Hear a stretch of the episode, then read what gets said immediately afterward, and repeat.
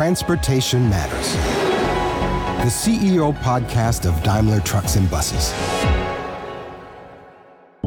Hello, and welcome. In this episode of Transportation Matters, Daimler Trucks and Buses CEO Martin Daum meets Terry Stotts, NBA head coach of the Portland Trail Blazers, to talk about leadership, teamwork, and performance.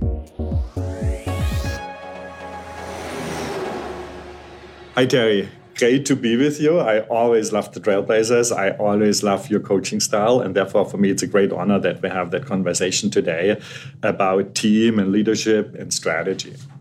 But let me start with a personal anecdote I had once in the in the Moda Center when I watched a game, and I watched the game Trail Blazers against Dallas Mavericks, and for me that is really special because in Dallas played my all-time favorite Dirk Nowitzki. Yeah? I'm a huge fan. As a German, I have mm-hmm. to. When Dirk played, I always cheered for Dirk, and I'm a Blazer fan, so I cheered for the Portland Trail Blazers, and that irritated my neighbor on the seat because he thought I didn't get the game. You have a Dallas Mavericks, uh, you know, history, mm-hmm. uh, and as an assistant coach, when you were there, you won the championships in 2011. Who won the championship, Dirk Nowitzki or the team? Uh, that's a good question because the answer is both. Dirk was outstanding. Uh, Dirk had a tremendous series. He carried the team. But there were a couple games, I think maybe even game six, where he had a slow first half and the team really came through. And when you talk about winning a championship, it goes beyond just winning the final series. And so to answer your question, we had, I don't know how many players throughout the course of, of that championship run where different players helped us win certain games. Jason Terry, Peja Stojakovic, Jason Kidd, Shawn Marion, Brian Cardinal, Ian Mahinmi. I mean, you go down the list, and there wasn't one player that did not help us win a game during that championship series. You know, we played Portland, we played the Lakers, we played Oklahoma City, and we played Miami. And so there were a lot of games where you needed a team. But there's no question that we would not have won this I don't even know if we get to win a series without Dirk Nowitzki. Mm-hmm. And, and that is it continues today because if you look at today's NBA, they say you need two stars to win a championship. Or can you still win a championship with just one star or no star and just a great team? To be honest, to win a championship, you need both. You know, you you have to have enough talent to win not just a series, but you have to win four series to win a championship. And to do that, you need the talent to do that. But the talent has to mesh as a team. You don't win it with just two good players. You win it because you have a good team. So, you know, right now, the way the NBA is going, you know, there was a, in Miami, they had three All Stars, three Hall of Famers. Same thing with Golden State. The Miami Heat and the Golden State Warriors rank among the most successful NBA teams of the last 10 years. Both Miami and Golden State had three or more players on their roster considered superstars and a wealth of top role and bench players who all contributed to outstanding team play. As a result, in recent years, Miami won two NBA championships and Golden State won three. I think now you're seeing that there isn't a team that has three of them, but I think all the best teams have at least two All Stars because talent does win in this league. And that's interesting for us. I mean, I look here the the resemblance to business as well. Uh, sometimes in our job, teamwork is not looked as so positive. You know, teamwork is where you can hide your mistakes. Mm-hmm. Teamwork is when mediocre guys get together and try to do something. Mm-hmm. But I think it's wrong. You know, you need really. I, I, therefore, I like what you said about the Dallas Championship. You know, you need someone to step up when the star does not have that good day on that. You know, the thing about, and I don't know how it works in business, but look, I think most people in this world are usually involved in some type of team. You know, it can be a small group, a big group, whatever it is, but they, most people work with other people. And in order that, for that group to be successful, they have to work well together. They have to understand their roles. They have to accept their roles. Um, and they have to be proficient in their roles. And uh, to me, I've always thought that sports, in a lot of ways, kind of symbolizes what a lot of people go through in in their day-to-day lives or in their day-to-day work lives. And for me that means when you have the team bringing the team together uh, I call that the true diversity that you have so complete different uh, characters. You know, trying to fit to each other. Characters potentially who never would meet each other in a private life, right. but you bring them together. Have you experienced that too, or do you prefer teams where everyone thinks and acts the same? No, I think that's difficult to to even try and assemble a group like that. You know, everybody has their own likes, dislikes, personalities. I think one of the challenges in the NBA in particular is that we spend so much time together.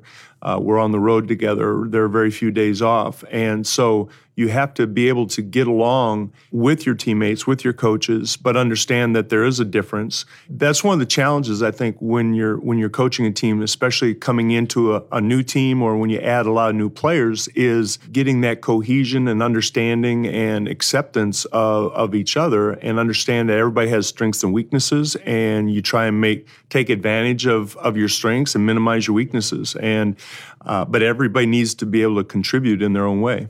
And uh, when you now, as a coach, come to that team, are you part of the team or you are outside the team? You know, as a head coach, obviously I'm a, I'm a part of the team, but I do I think I separate myself a little bit because I can't be one of the guys because I have to make tough decisions. Mm. You know, I make decisions that impact players' lives, careers, uh, wins and losses, and you know I'm in charge of making sure everything goes okay. So I I have to separate myself, but I do try and be myself around the players, be myself around the coaching staff, because I am part of it. I I'm with them they see me every day. You know, I'm not stuck in my office. Uh, there's an interaction. I have interaction with all the players and all the coaches almost every day.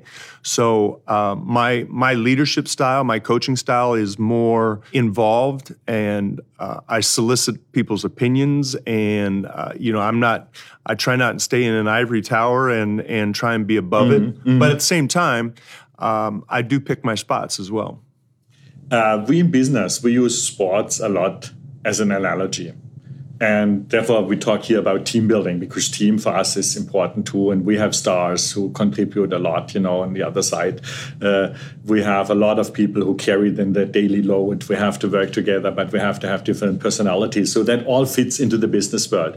How is that on the sports world? You look sometimes to the business world. I know that you have an MBA. So does it help you to be a better coach or is it, it? Um, you know, it's, um, I'm, I'm proud that I got my MBA. I don't know how much it uh, carries over. I did probably my favorite course during my whole MBA program was organizational management and group dynamics. And I really enjoyed that because I think that is probably the biggest carryover. You know, I had economics and accounting and statistics and all that, but really my job is beyond the X and O's of basketball. It's group dynamics and small groups, whole groups, individual, you know, two or three people groups. So I think that is the biggest carryover for me from everything I studied in my MBA program. But, you know, I'm curious, you know, like you are, you're the CEO of a huge company. And obviously you have thousands of people, I imagine, that are part of your team.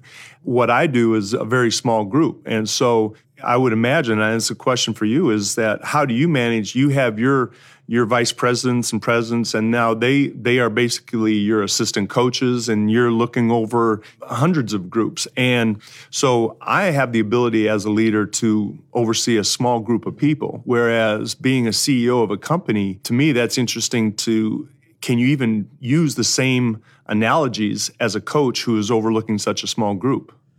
I would say yes, because on the one side you have your, your direct group, and that's when I look the people I interact on a on a daily or weekly basis. I come to 15, 20, which is about your team size.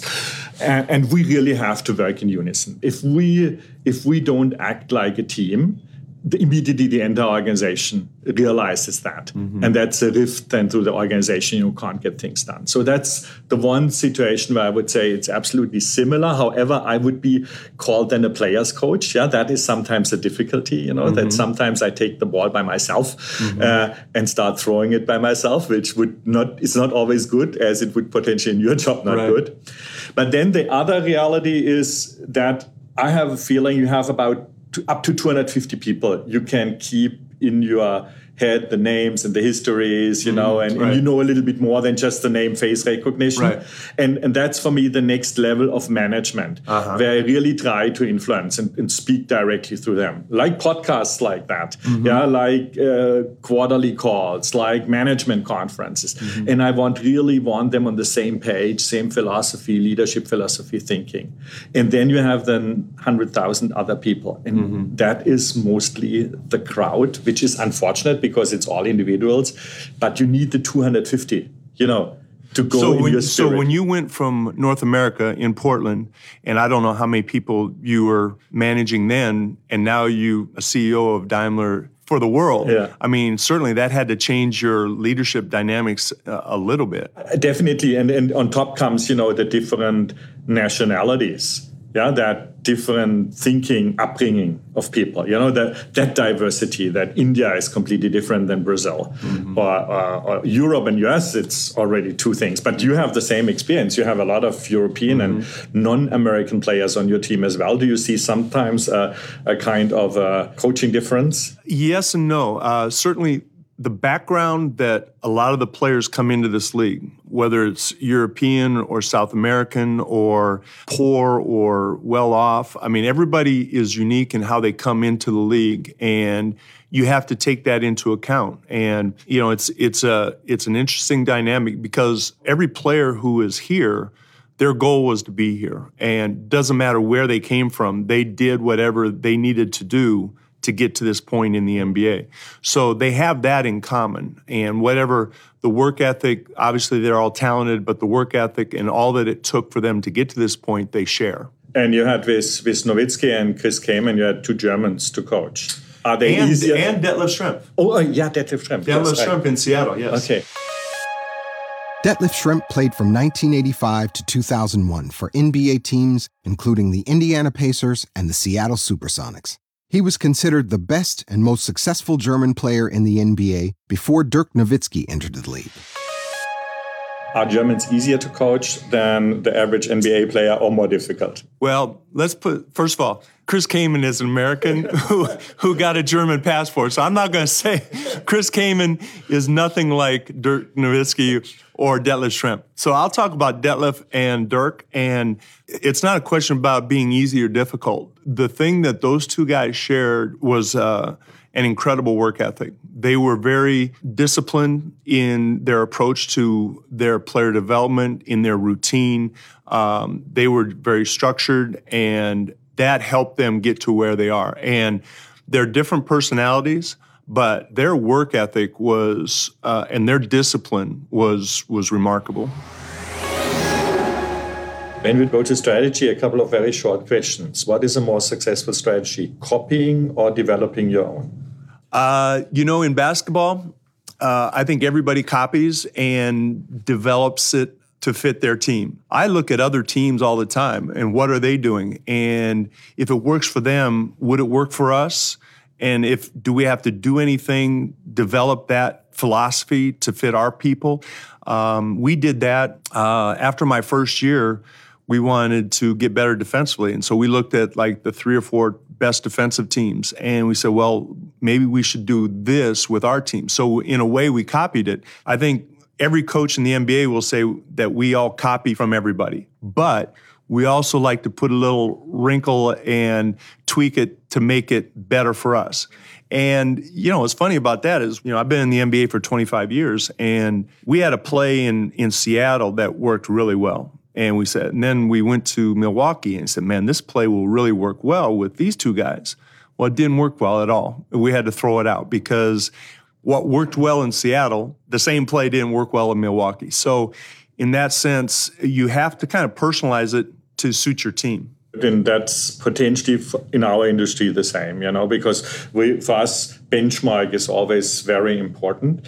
But for me, every company, you know, from the big companies in our industry, everyone has its own history, its own strengths, you know, its own footprint, its own image. And I would say we have to really try to learn as much as possible, but then to adopt it to your system. So I would say this is absolutely the same. You know, you have Daimler trucks. Can you take something from a car company? No, we, yeah, yes, but we can take can it you take something from a computer company? Yes, I, I tell everyone, trucks never invented anything. Yeah, we always took it from someone. Yeah, we are far too small industry. Uh, we can't invent computers, you know. But if someone invents computers, we take them. Uh-huh. Or the, the the whole e-vehicles, even on the passenger industry. I mean, the pioneers on the uh, batteries are the, the cell phone manufacturers. Mm-hmm. They they came up with lightweight, relatively cheap batteries, mm-hmm. which then make car production, electric car production possible. Uh, now we, we have to, to start invent our own thing on the battery side because longevity was never a trait you know the, the, the cell phone manufacturers are looking for because they want you every two years a new, right, right. a new cell phone which right. unfortunately in our industry people don't throw away their cars after two years which we would love or trucks yeah they want to run the trucks a million miles and, and then throw them away uh, we, we rarely invent we just adopt and bring it into our industry and the same thing is with our competitors when our competitors come out with a new truck and i know they do that that with our trucks the same. We purchase a truck, most likely two, one we drive, and the second one to take it apart and learn what they did and whether they had any idea we haven't had so far mm-hmm. and whether what you can learn out of that. So th- i would say this is pretty similar to you guys.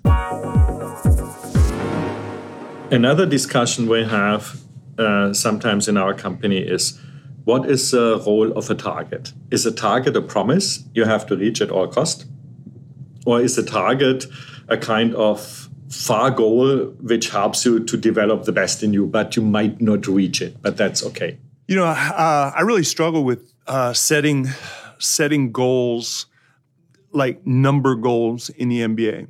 I don't know if I've ever been with a team that said we're going our goal is to win 40 games our goal is to win 45 games because in the NBA it's a zero sum game. Somebody wins, somebody loses. So there's a finite number that can be achieved. Now in business, you know, you can set a target for sales, revenues, income, whatever, and exceed it, and then based on next year and the economy grows. And but it's not a zero sum game in business. May I disagree? Well, we have market share, and it's 100% market that's share. True. That's true. But is your goal market share? Is your goal uh, a fixed number of revenue or income?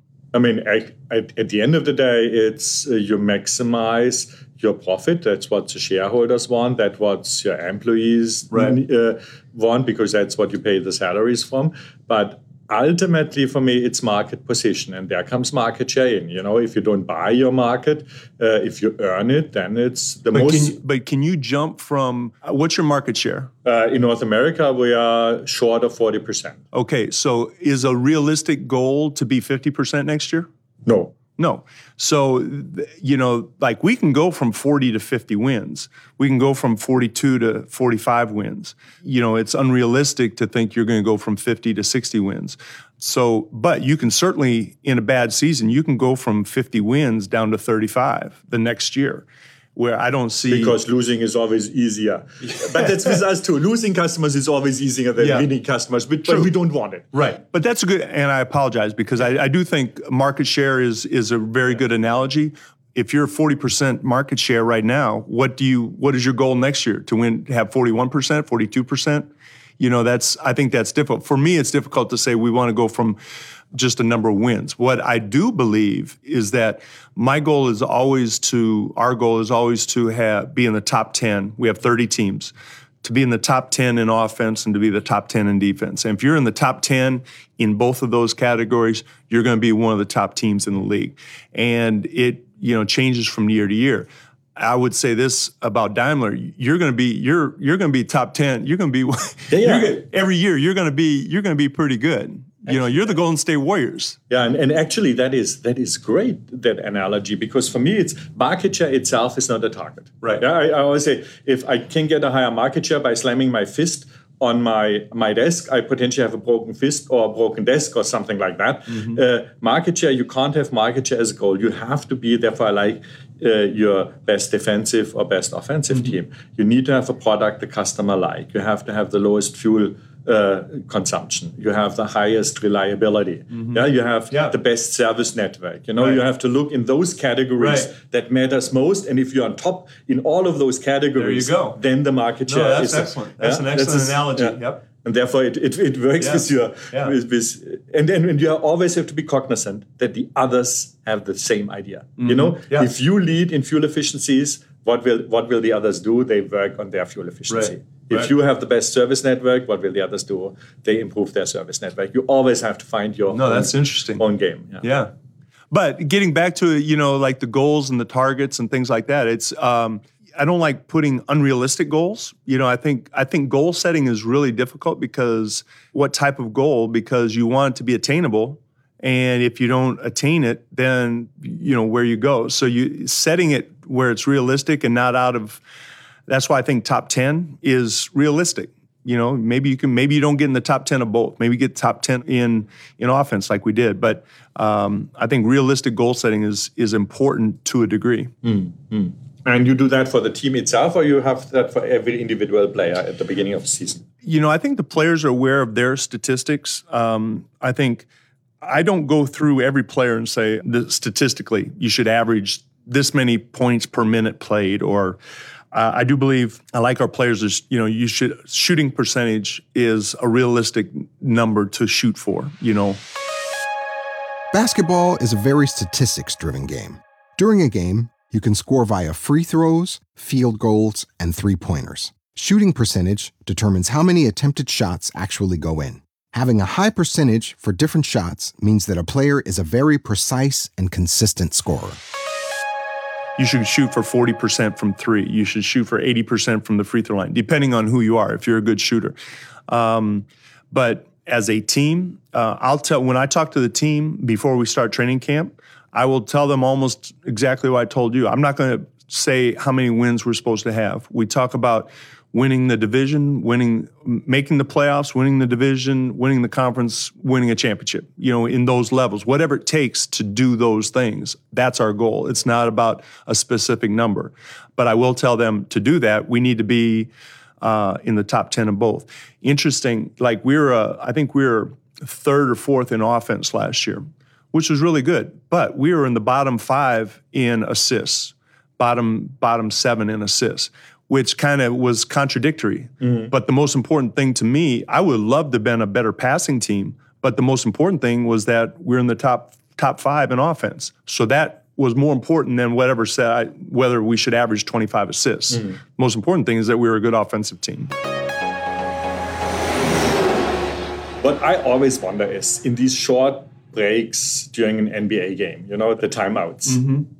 Are you really telling those players something meaningful? Uh, I'd like to think so. I hope so. Basketball is not necessarily a difficult game, but uh, I think it depends in the timeouts. It depends on the situation. I'm not necessarily a long talker. Um, those timeouts, especially national TV games, get to be a little long. You know, I have about a minute that I can make whatever point that I want to make, unless I'm really upset and then I can go longer. But to me, those timeouts, it's an opportunity for the players to obviously get their rest, catch their breath. What I try and do in the timeouts is give a little synopsis of what's been going on, what we can do better, or what we've been doing well. And then going into play, give them a play or two that we want to run and just kind of encourage them to keep playing hard. But I, it is meaningful, but I think the different things that you're trying depends on the situation of the game that what you're trying to get accomplished with those timeouts. Have you ever experienced that in a halftime, because of your speech, you could turn around a team completely? The answer is no. From from an NBA standpoint, uh, I think in college you can. I think there's uh, you're dealing with younger players, very emotional. The dynamics between the coach and players is different. When we play 82 games, 82 regular season games, I can get upset four, six times a year, maybe. But if you do that too often, uh, it loses its effect. But I think the most important thing about halftime is that you're genuine. And whether it's genuine discontent with what's going on, if you're really upset, or if you're really happy, or you know, trying to keep them going, or whatever it is. But to answer your question, can you turn around a team at halftime with a talk? I think you can have an impact, but once they start playing the third quarter, I think they forget what I said in the locker room. in what we have in, in, in business, always a discussion too is what has a bigger impact on motivation if you praise a player, say, hey, great game, you are, I'm so amazed how you're playing, or is it more the criticism? You know, you played Yeah. fairly well, however. You know, I try, I really try to be uh, mostly on the positive side. I think that suits my personality. I do think that praising good behavior uh, reinforces that behavior. But the, the converse of that is a lot of coaches say a basketball is a game of mistakes and you have to uh, correct mistakes. So, more about the criticism, it's not necessarily the criticism, but the manner in which it's done, you know, how you can do something better rather than saying you're not doing something. Again, even if there is criticism, I try and reinforce it with with what they have done well, whether it's in that game or previous game or what we've practiced, so that they have uh, kind of a, a point of reference that they can use to to be better. And the other part of it is our players are pretty smart and they know when when things aren't going well. A lot of the criticism that we do, and I shouldn't say criticism, it's more uh, critiquing and improving, is after the game, maybe the next day, and watching video of, and when you watch video of a team, you can really reinforce the positive and correct something that didn't go the way you wanted to and you can talk about it in video i think the when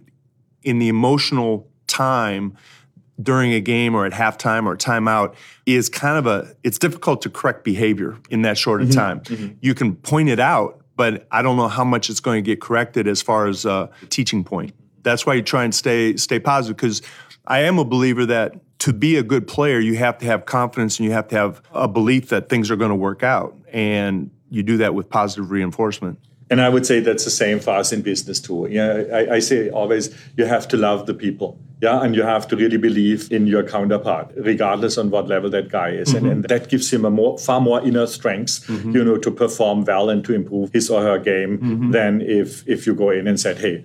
You, you couldn't do that, and why didn't you do that? Right. There's not a player out there that is purposely not doing something. I mean, you would like to think that they're trying their best, and maybe their best wasn't good enough, or maybe they weren't mentally focused on what they should be doing. And to me, that's the bigger challenge is not what they're physically not doing. A lot of it is the mental part of it is being engaged, being focused, being uh, aware of what you're supposed to be doing at a certain time. As, as, as a visitor to a game, for me, sometimes the most stressful moment is when you have a player who goes for three pointers, you know, and he's 0 for 5. Mm-hmm. And then he tries a 6 one. Mm-hmm. And you, as a visitor, know exactly this is not going in and it's not going in. It's 0 for 6. And that is when we start cursing at the coach. Don't give that guy the, tell that guy he shouldn't. And you know, and that's that's that's a good point. And I uh, that kind of ties into what I was just saying earlier is that I think you have to give the players belief that if that guy is a three point shooter, if Damian Lillard missed his first five shots, he needs to take his sixth shot. Now, if it's a player who is not a, a great three point shooter, then maybe he has to rethink it. But to me, what he has done in the past in that game cannot dictate. He's got to take that sixth shot. And as a coach, I think shot selection is really tough because players have to believe and have a confidence that when they shoot, it's going to go in. If you're thinking about whether you should shoot or not shoot, then it's not going to go in. I'm a huge believer in in the confidence aspect of, of shooting the basketball.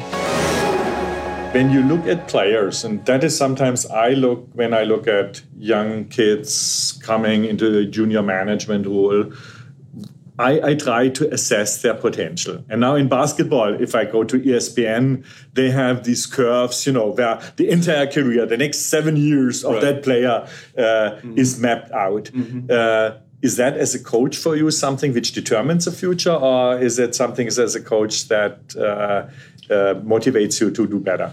It's interesting. You talk about you know you recruiting talent for your company, and you know when you're recruiting, I would imagine you're rec- hopefully recruiting a, a person who can work for you 20, 30 years. You know, yeah. has that kind of talent. When we recruit players, we hope that he has a five or 10 year career. So, from a coaching standpoint, I I try and get the most out of out of the team that I can that particular year. What we've done in the past few years is that young talent doesn't necessarily play a lot their first two years. It's about improving, learning the game, getting stronger, and then going from there and hopefully extending their career. And we've had a, a, good track record of some players who have gone on to whether it's CJ McCollum, who didn't play much his first two years, Allen Crabbe, Pat Connaughton, Jake Layman. So we've had a lot of players who we've been able to develop over time. I don't get into the the recruitment, the drafting of players. Uh, I think our our front office, Neil Olshey, our general manager, and his staff do a great job of identifying talent and talent that would work well within our system. and I don't know how it is for you in the business. I assume it's the same. Is that you, you know you look at a resume, you look at what the person has done, uh, but it's what's inside that person, and it's difficult to evaluate how that person is going to grow. You can see, you can judge him on the past, but you really don't know. Is he going to take the challenge? Is he going to not be content being where he is? You know, going, where is he going? And what's inside of him that pushes him to get to where he wants to go? Yeah, and I think that's that's very important to see what what kind of character is in it because for me is uh, particular knowledge and in, in your in your trade, you know, particular strategies or plays, you can always learn. But character is so much more difficult mm-hmm. to, to change. So I need people who are not frustrated, you know, who, whom you really can't frustrate, even as a bad leader, you know, you can't frustrate them. They just do their job, you know, yeah. or, uh, or they don't blame circumstances, you mm-hmm. know, they, they try to adopt them. If circumstances are different, then they mm-hmm. adopt their game uh, and play accordingly. Almost every player gets this level the NBA has uh, a very high confidence level in themselves. And whatever they did to get to this point, they have confidence. Um, I think they look at themselves, certainly. Um, I think you and I, I think as, as leaders, you tend to look at yourself. What can I do better? Um, when you're talking with young people and they're striving to get to a certain point, I think it depends how hard they are on themselves. You know, I think that's that's really difficult to judge because there's certainly a lot of people, not just players, people who look at look to blame other people and then obviously they look at themselves and what I can do better and then there's some that have a little bit of both. And I don't know if there's one right way of doing it. Whatever gets you to the next level is probably the best way for you when you think of players on the court, you know, some are very good role players and some are true leaders on the court. What would you say? What do you look into people that they are good leaders on the court? What What are the traits? Uh, you know, that's a good question. I'd like to ask that of you too, because you know, I know other industries where you can be a great individual. Uh, but now you get promoted because you're a good salesman, and now you get promoted. And now you're managing people, and now you're not.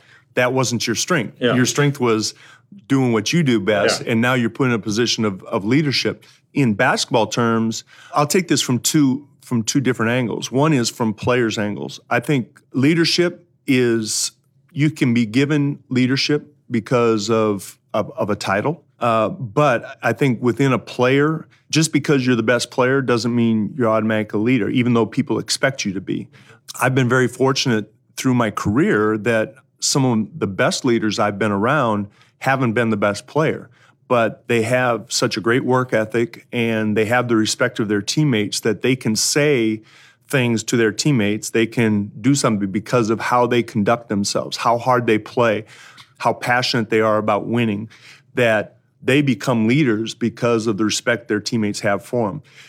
I think it's really difficult in situations where you are the best player and you're not a natural leader, and maybe you don't have the respect of your teammates because, uh, for whatever reason, but you're still looked upon to be a leader. And I think that's really difficult for the player and for the team because understanding that that dynamic is difficult for everybody. And if you have your best player who is leadership does not come naturally, hopefully you have somebody on your team who can be a sidekick, mm-hmm. who can help him be that leader that you need him to be without necessarily being the leader. Mm-hmm. You know what I mean? Yeah, yeah. But the other part of it I want to say is when you identify leadership is for me having my assistant coaches. You know, when I hire assistant coaches and what I'm looking for from them and I've been fortunate to have some good assistants who have grown as assistant coaches, but you can see the potential as uh, being leaders. I don't know if I knew that when I hired them, but I've seen their growth that that they will become leaders of their own teams at some point. No, very interesting. And I would say fairly similar because I think we see that in the business context similarly. I would say the biggest problem is if you have someone who is individually really absolutely great, great ideas, great knowledge, a lot of personal passion. But it's me, me, me, me. You know, it's it is egocentric. The, mm-hmm. the, the idea is without me, the entire company goes mm-hmm. down. Right. Yeah? yeah. And and for me, a good leader has always to have the understanding. I have to lead. Yes, I have a lot of talents, but without the others, you know, I, I can't win it in your terms. I can't win a championship. In our terms, I can't be successful. Yeah, to to really respect the participation of other people. Well, you, you know, we were talking about Dirk Nowitzki. So he was a he was a unique leader because obviously he had the respect of his teammates because one, he was a great player. Two, he had a tremendous work ethic and discipline. Three, he cared about winning. So no one questioned his motives. Nobody nobody could question what was important to Dirk.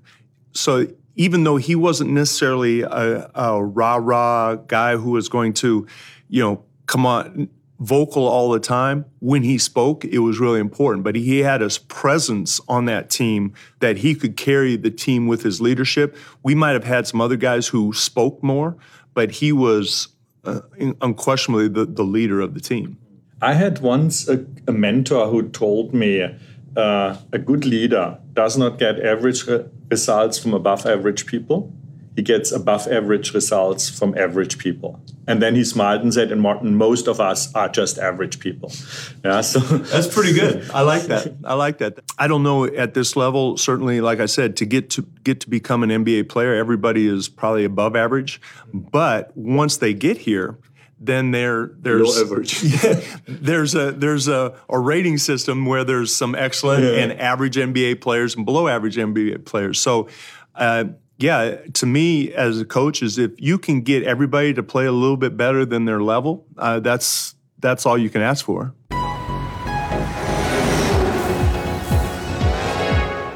And that is what I love about the NBA basketball that every team can beat every other team. You know, that's not like sometimes in other sports where you have these rich teams think they can buy all the stars, and mm-hmm. then you have the underdogs where it's very unlikely mm-hmm. that they can beat the favorite. You know, in, in, NBA, everything is possible. It really is, and it can change because of the dynamics of a team. Where if you get one or two good players, it can really shift uh, the dynamics of your position within the league and sustaining uh, a level of excellence. Like I'm, I'm just amazed by San Antonio and what they've been mm-hmm. able to do for for 20 years, 22 years, be in the playoffs every year, and they have they have great coaching, they have great players, they've done a great job of uh, making decisions along the way. Uh, sustaining a level of excellence in the NBA is something that I'm, you know, I, I, I'm really impressed by.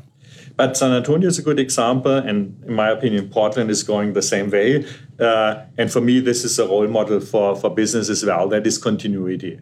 Yeah, if you have the same coach, yeah, like San Antonio forever. Popovich, 200 years or so coaching. it seems like that, yeah. Something like that. Uh, Portland, no, you know, Terry you know, Stotts, seven years, you know, another it's, uh, you know, the, 20 in the making. uh, it's, uh, that's the, in, the interesting thing about continuity is obviously, uh, I think in this league, you have to have success to have the continuity. Uh, what comes first, the continuity or the success? If you're not successful, then there's, uh, there's an impetus to have change. And a lot of times that comes with the coach. But when I look at, I'm getting to the position, I'm going into my eighth season with Portland. So now I'm, I'm looking at Gregg Popovich and Jerry Sloan and Pat Riley and Phil Jackson, play, coaches who have been in one place for a long time. Uh, Jack Ramsay was here for 10 years. What the dynamics of me as a coach? How much do I change? How much do I stay the same? Uh, does it get stagnant? Uh, how much freshness do I need to bring? Some of that becomes we have six new players this year, so that'll bring some freshness to the team. But I think it's a really interesting dynamic uh, how you coach a team in your first and second year versus your seventh and eighth year. And when you have like Damian Lillard's been here the whole time with me, and so we're kind of like a a combo. We're a team that you know we have we've grown together, and how, so I will talk to him about what we need to do next year and the dynamics with the team because we're not the same. Damian's 29 years old, and you know he's not the same player that he was, and we have an older team this year. So it's going to be a challenge for me uh, as a coach because of how long we've been here and the new players on the team.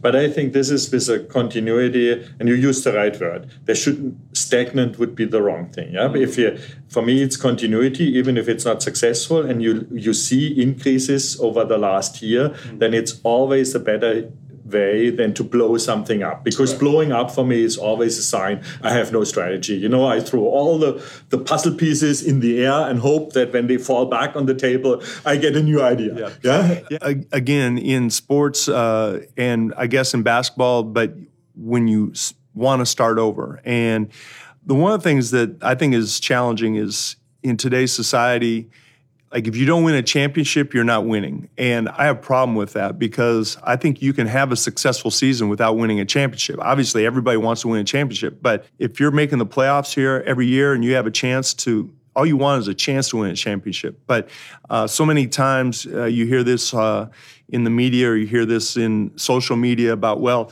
they should just blow it up because they're not going to win a championship. I, I think that really discounts winning in general and being a successful franchise absolutely exciting. Yeah. And uh, what I really like, there's so much similarity because being successful in sport and coaching a team uh, as in business. And I love to use, you know, sports analogies because sometimes I'm feeling people, everyone is an expert in sports. Very few are experts in management. so, so you can you, you have always a better understanding. So, have you do you read social media? Are people talking about the good job that you do on social media or the bad job that you do on social media? Like if you made a decision as CEO of Daimler and somebody went on Twitter and said, I can't believe what Martin Daum just said. If I feel too good and want to be a little bit depressed, I go on social media and read the comments. But normally, I feel uh, uh, I, I, just go go ahead. I, we have our departments, but we we try to do so good decisions that mm-hmm. uh, social media is pleased, but it's extremely difficult. But potentially in your job, similarly, to please social media is one of the most difficult parts yeah. because you could always win a championship yeah. every single day. And right. and by the way, 82-0 is the right. target for your for your games. No, I wish you for the next season all the best. I wish you a, a lot of exciting games, and I look forward to be in some of them. Yeah. Martin, it was, uh, it was a pleasure to be here. And for those of you listening to the podcast, everybody should check out the commercial with the threes for trees uh, that we did a few years ago. Martin makes shooting threes look so easy. Yeah. Thanks, coach. All right. Thank you. There are striking parallels and similarities between being a successful leader in both professional basketball and in business. Our takeaways are first, a good leader gets above average results from average people. Second, to win a championship, you need both a good team and stars who can make the difference. And third, copying successful concepts can sometimes be better than reinventing everything. Thanks for listening to Transportation Matters, our Daimler Trucks and Buses podcast. If you enjoyed what you heard, hit like and subscribe to Transportation Matters on your preferred podcast platform. Our next episode will be available on New Year's Day. Martin Daum will then talk to Daniel Schaefer, Bureau Chief of Bloomberg Germany, about globalization and international trade. Meanwhile, you might want to check out another Daimler podcast. It's called Headlights. Daimler employees around the world share their unique stories on what it's like to work at a global company.